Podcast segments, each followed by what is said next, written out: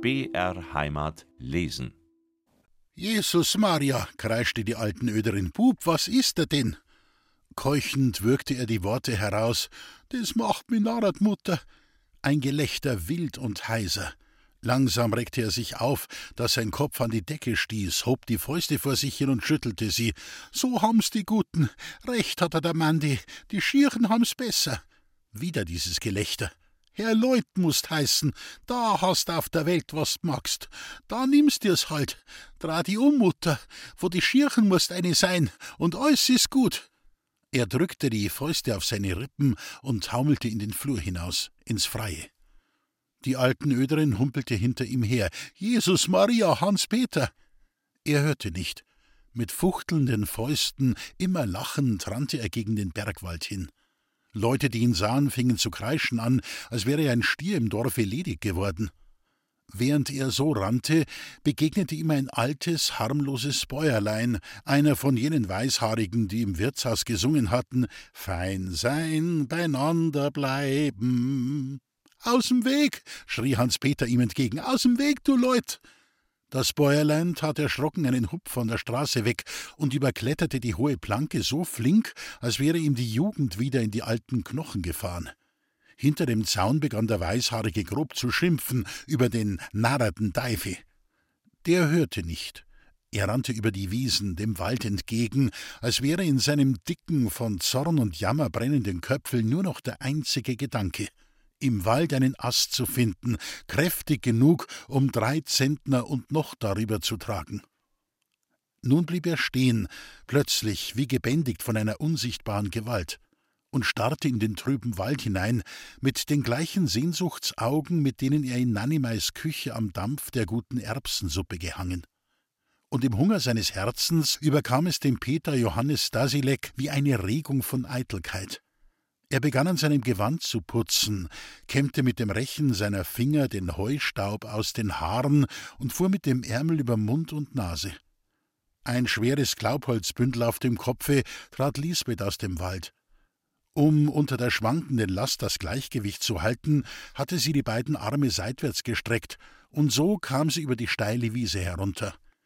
Nur zur Erde blickend nach ihrem Weg konnte sie den Hans-Peter nicht sehen und wäre vorübergegangen. Lisbeth? Das klang, als spräche ein Kind zum ersten Mal ein Wort, das dem unerfahrenen Zünglein noch nicht geläufig ist. Sie konnte unter der Last des Holzes den Kopf nicht heben, nur die Lider. Wie Hans Peters Gesicht war, wie seine Augen blickten, das fiele nicht auf. Wer zu schleppen hat, findet es nicht verwunderlich, wenn auch andere den Rücken krümmen. Und wer an die Freude nimmer glaubt, staunt nicht über ein trauriges Gesicht. Nur über eines schien sie sich zu wundern. Peterl, du? Warum sagst denn Lisbeth zu mir? Erstmal, dass ich's hör, von dir. Er konnte nicht antworten. Blutrot fuhr es ihm über das hässlich entstellte Gesicht.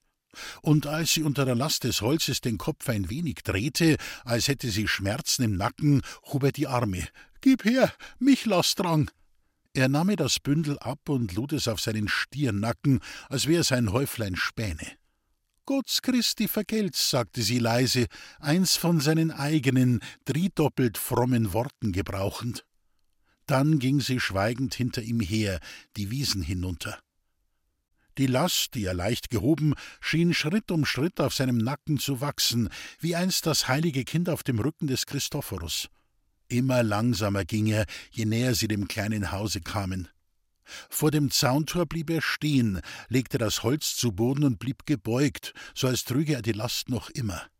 Ohne aufzuschauen, sagte er: Vergelt's Gott, Lisbeth, und pfiat Gott halt. Zögernd streckte er die Hand. Hans-Peter, was hast denn? Sie wollte ihm die Hand reichen.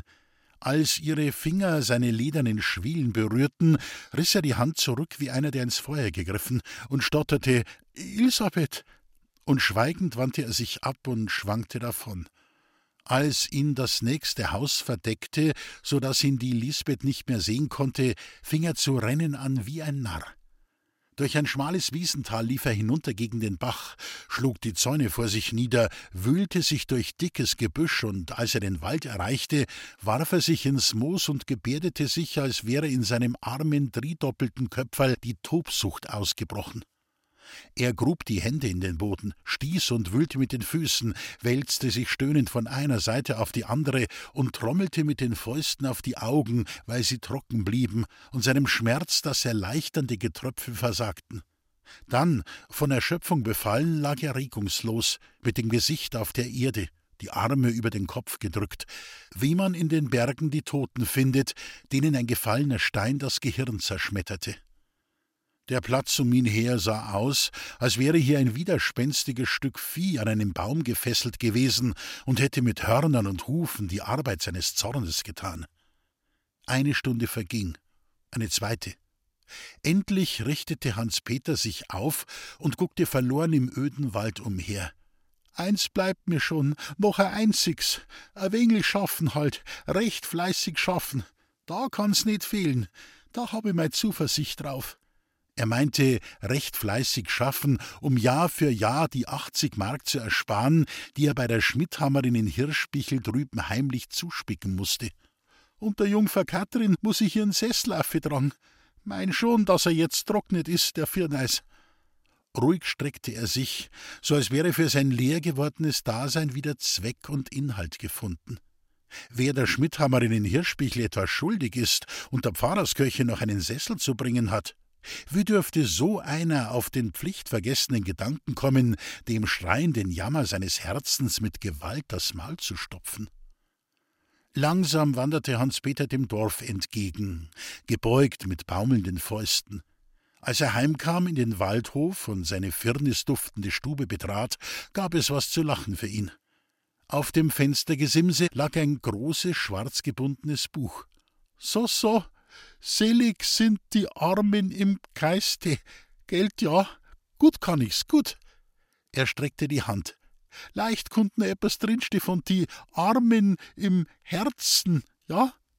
Da sah er den Sessel der Jungfer Katrin stehen und fühlte mit zitternden Fingern an den glänzenden Anstrich. Ja, jetzt ist er drucken, der Firneis. Den prüfenden Blick eines Sachverständigen in den Augen hob er dieses Ungeheuer von einem Sessel auf und betrachtete es von allen Seiten. Die Jungfer Katrin konnt's Frieden sein. Er stellte den Sessel nieder, so kräftig, dass der Plumps, mit dem die Beine auf den Boden fuhren, wie der Hall eines Schusses anzuhören war. Mar und Josef, zeterte draußen im Flur eine Weiberstimme. Die Hausmagd streckte den Kopf zur Tür herein. So, bist einmal wieder daheim, du Narrenschüppel, du Übergewichtiger.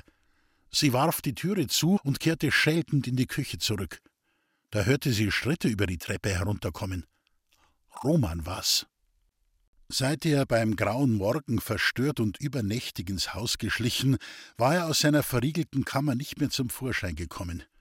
Er hatte den Vater schelten lassen, hatte die Stimme der Magd überhört, die ihn zum Mittagessen rief, und hatte einen festen Schlaf getan, als wäre es für ihn eine dringende Notwendigkeit gewesen, die schlummerlosen Stunden der letzten Nächte ausgiebig nachzuholen.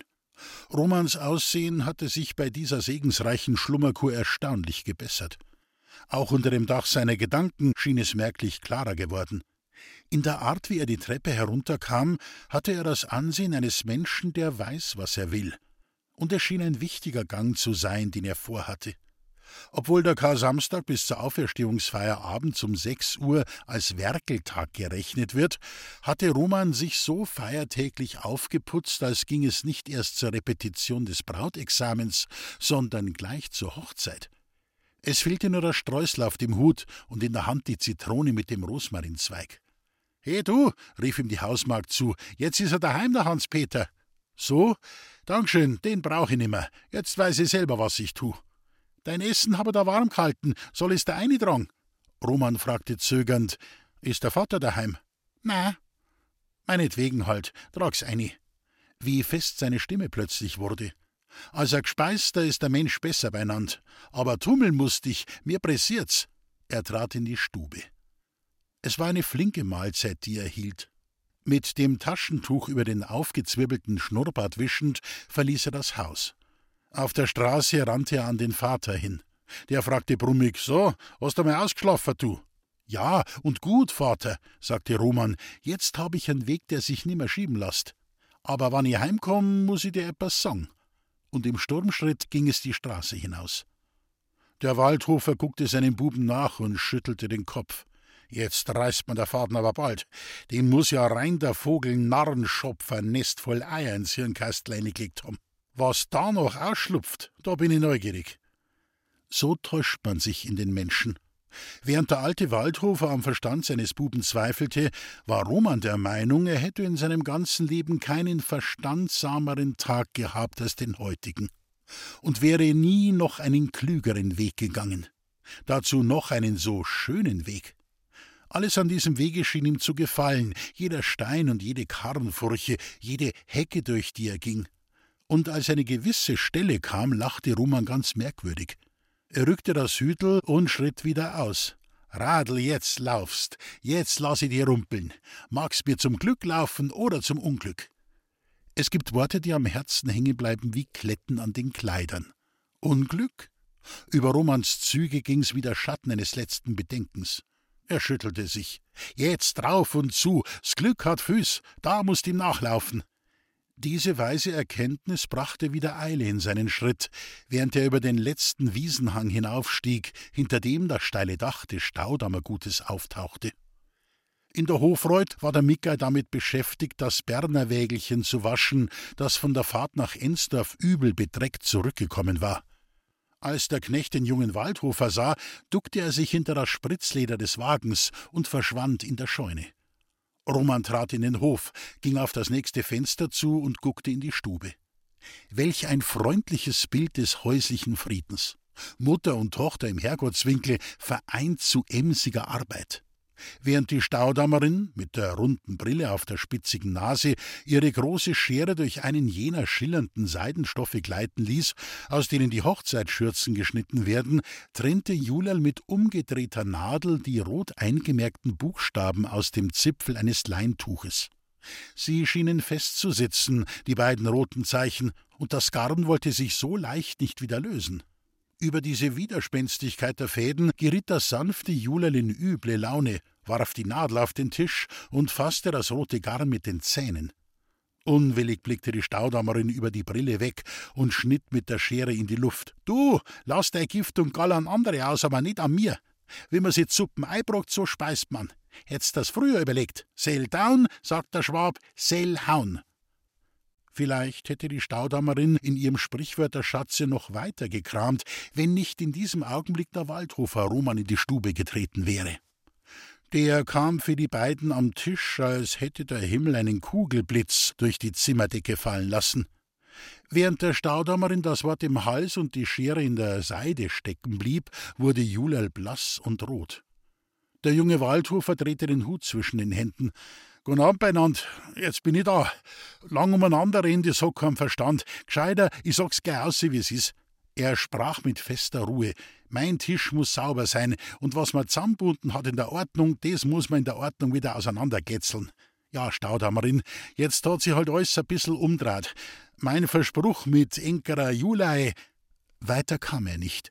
Die Staudammerin mit der Schere in der Hand war hinter dem Tisch hervorgeschossen. Jesus, Jesus, ja, grüß dich Gott, und grad heut muss kummer, so ein günstiger Zufall, grad heut, wo ich mir's eh schon fürgenommen hab, dass ich deinem Vater einen Besuch mach.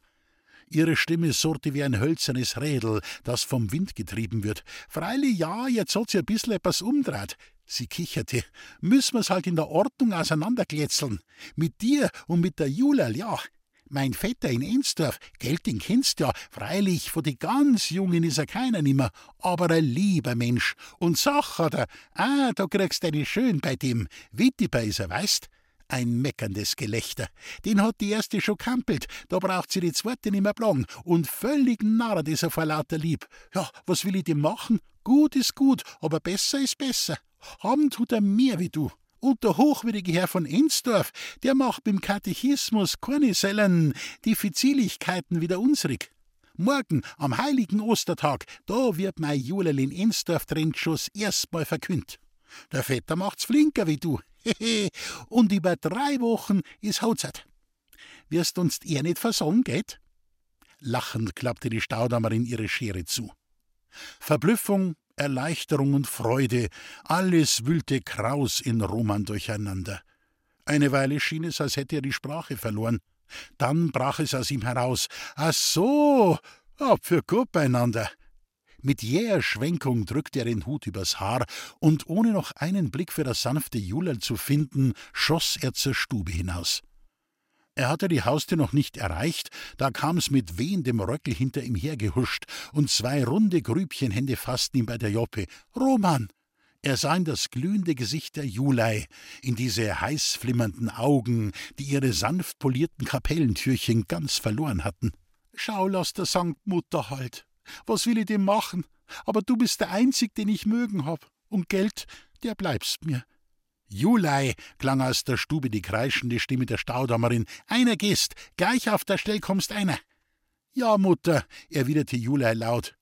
Für Gott sagen wird man wohl dürfen.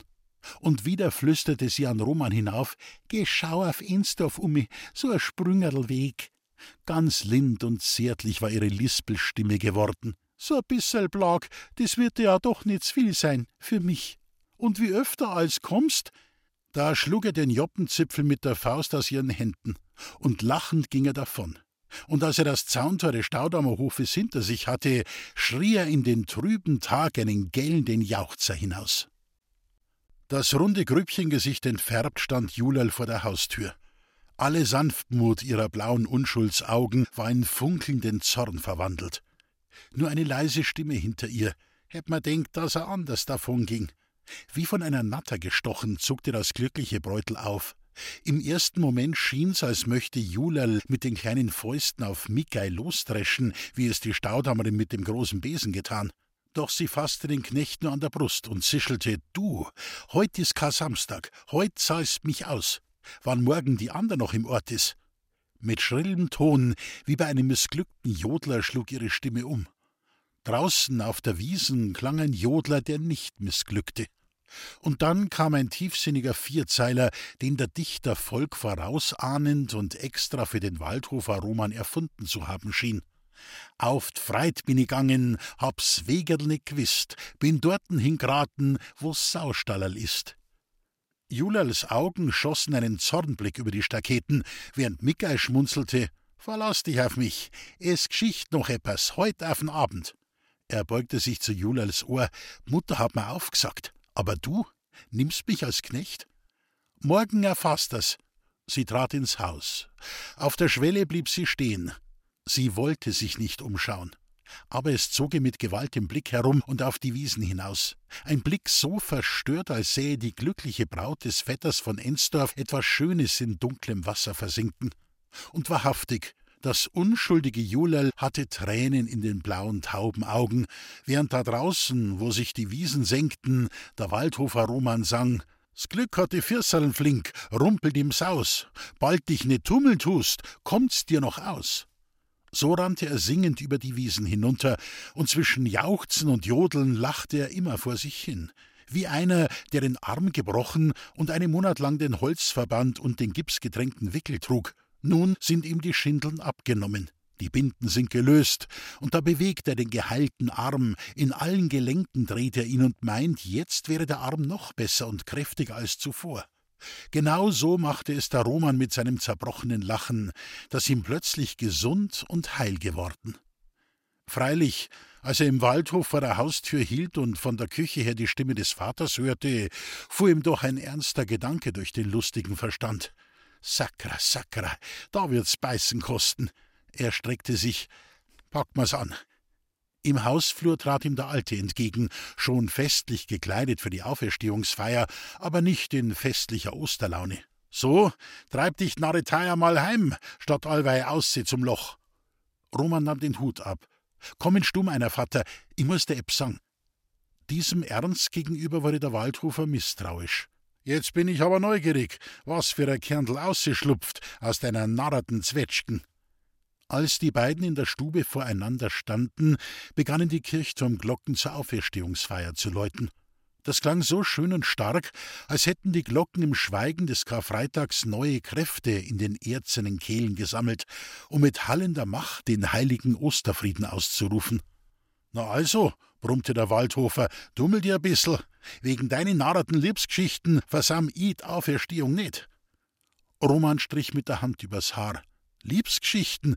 Ah ja, weit hat der Vater nicht viel geraten. Müsst man ja Hühneraugen im Gesicht haben, wann einer da nix merken tät. Der Waldhofer lachte. Wirst dich halt mit der Julerl wieder gestritten haben, gelt? Gestritten? Roman schmunzelte. Ah na, in aller Ruhe ist die Sache auseinandergegangen. Der Waldhofer hob den Kopf. Auseinander? Das Wörtel dehnte sich auf seiner Zunge. Was auseinander? Na ja, jetzt bin ich grad bei der Staudammerin gewesen und da hat mir die Staudammerin gesagt, dass ihr Julei. Roman stockte, sträubte sich seine Ehrlichkeit dagegen, den Vetter von Ensdorf als willkommenen Nothelfer anzurufen? Er schüttelte den Kopf. Was geht denn mich die ander an? Die kann heiraten, wen's mag. Ich mach's grad so. Es brockt da jeder sein Glück, wo's gewachsen is. Ohne das Staunen zu beachten, mit dem der Waldhofer diese dunklen Weisheitssprüche vernahm, schleuderte Roman seinen Hut in die Fensternische. Enker Julerl, Enker Unschuldigs. Ah na, da weiß ich mir ebs Bessers. Und da kann der Vater jetzt sagen, was er will. Jetzt lass ich nimmer Luck und nicht um die Welt. Und Elisabeth muss ich haben. Die ist mir die liebst. Die mag ich. Und wann sie der Vater auf den Kopf stellt. Der Waldhofer machte nicht den geringsten Versuch, dieses Seiltänzerstücke auszuführen. Es schien vielmehr, als hätte ihm der Schreck alle Glieder in Stein verwandelt. Mar und Josef, Mandi, bist übergeschnappt. Im gleichen Augenblick verstummte das schöne Friedensgeläut der Kirchenglocken, und in der Stube herrschte, was man Schwüle vor dem Sturm zu nennen pflegt. In dieser Stille fing die Stubentür zu zittern an. Peter Johannes Stasilek wanderte durch den Hausflur. Er kam aus seiner Kammer und schleppte seine todestraurigen drei Zentner in den Hof hinaus. Wie ein Sämann die Schürze mit dem Samen trägt, so hatte er einen Wettermantel um die Hüften gebunden. Der Inhalt des Mantels schien an Hans Peters gebeugten Schultern zu ziehen, so als hinge ein Felsklumpen im Bausch der aufgerafften Tuchzipfel. Doch diese Last war in Wahrheit so leicht, dass der Wind das gefüllte Säcklein des Mantels ohne Mühe bewegen konnte. Als Hans Peter ins Freie trat, brach in der Stube das scheltende Wetter los. Man hörte einen dröhnenden Faustschlag auf der Tischplatte und eine wütende Standrede des Bürgermeisters, mit der die Stimme Romans zu einem unverständlichen Wortgewirr zusammenklang. Es war ein Spektakel, der einen Toten hätte erwecken können. Da musste auch Hans Peter merken, dass er noch Ohren hatte. Er ließ einen Blick über die Stubenfenster hinkriechen. Eine müde Wehmut regte sich in seiner amtlich versiegelten Apostelseele. So viel gut sind's, Leut. Und der Mandi gehört auch schon dazu. Mein einziger und letzter. Seine Augen suchten den grau verschlossenen Himmel. Los auf, du dort rum, Vater und Bub, und streiten wie Hund und Katz. Seufzend ließ er das driedoppelte Köpfel sinken. So hat er's gemacht. So müssen's halt sein. Die macht kein Buckler dann immer anders. In den Bausch des geschürzten Mantels greifend, wanderte er auf die Straße hinaus. Seine heißen, trockenen Augen suchten. Als er bei der Hecke des Nachbarhauses ein Bübchen und zwei kleine Dirnlein spielen sah, schien er gefunden zu haben, was er suchte. Er ging auf die Kinder zu, nahm aus dem Bausch des Mantels achtsam ein zierliches Kirchel hervor und bot es auf wackliger Hand dem Bübchen hin. Kindl, magst Häuselzeug haben? Da, nimm. Dir kunst nur ein bissl Freud machen. Geld, ja? Dazu lachte er mit seiner dünnen Stimme. Erschrocken drückten sich die Kinder gegen die Hecke und guckten scheu am Hans Peter hinauf. Sie schienen sich vor seinem Gesicht zu fürchten, vor seinen Augen, vor seinem Lachen. Aber das glitzernde Spielzeug lockte, und das Bürschel, aller Angst zum Trotze, streckte die Hände und nahm. Hans-Peter griff in den Mantel. Und du, Maderl, da schau, kriegst der Schweizer Häusl. Er schenkte. Und du, schau, kriegst der Holzerhütterl, so ein Liebs, da nimm. Hab allweil gelogen, hab allweil gesagt, es gehört für Nachbar seine Kinderl, ja. Da habt's es jetzt. Hans-Peter schenkte. Die Kinder, in Angst und Freude den Dank vergessend, liefen davon wie kleine Diebe, die einen Raub zu bergen haben. Da verging dem Peter Johannes Stasilek das Lachen. Er griff mit zuckender Faust hinter den Kindern her, als möchte er wiedernehmen, was er gegeben hatte. So stand er eine Weile, dann fiel ihm der Arm herunter. Er ging zum nächsten Haus. Hier saß ein Bürschel auf einer Säule des Staketenzaunes und dudelte auf einer Weidenpfeife. Büberl, magst Häuselzeug haben? Schau her, ich schenk dir etwas. Als Hans-Peter dem Buben ein schimmerndes Kapellchen hinaufreichte, merkten die vier Kinder des Nachbars gegenüber, dass es beim Ratzenspeckerl etwas zu holen gab. Sie kamen gelaufen. Es dauerte nicht lange, und ein Kreis von lärmenden Kindern, alle die Händchen streckend, umdrängte den schenkenden Apostel. Die Kirchgänger, die zur Auferstehung wanderten, blieben auf der Straße stehen und sahen lachend zu, wie Hans Peter mit den kleinen Kostbarkeiten seines Lebens hausieren ging. Geld, ja, rief ihm ein grauköpfiges Weibel zu, merkst halt, dass bei die alten Esel nix mehr zum Ausrichten is. Und tust dich mit deiner Lieb an die Kindeln halten. Hast recht. Du! Hans Peter richtete sich auf, dass er über die Kinder hinausragte, wie ein Berg über die kleinen Hügel. Mit der Lieb lass mir aus, du! Seine Augen funkelten. Die Kinder lärmten mit erhobenen Händchen Ratzenspeckerler, Kirchelmagi, Katzenfleckerler, Häusel schenk mir, mir gib eins. Wortlos beugte sich Hans-Peter zu den Kindern nieder, griff in den Mantel immer wieder und schenkte ein Stücklein Spielzeug ums andere her. Als er das letzte gegeben hatte, band er den Mantel von der Hüfte los und schüttelte ihn aus. Kleine weiße Spänchen, Goldflitter, Baumbartflocken und Glassplitter fielen zur Erde. Hans-Peter starrte auf den winzigen Schimmer, der im Staub versank. Und er stand schon allein. Mit lärmendem Jubel hatten sich die beschenkten Kinder nach allen Seiten zerstreut.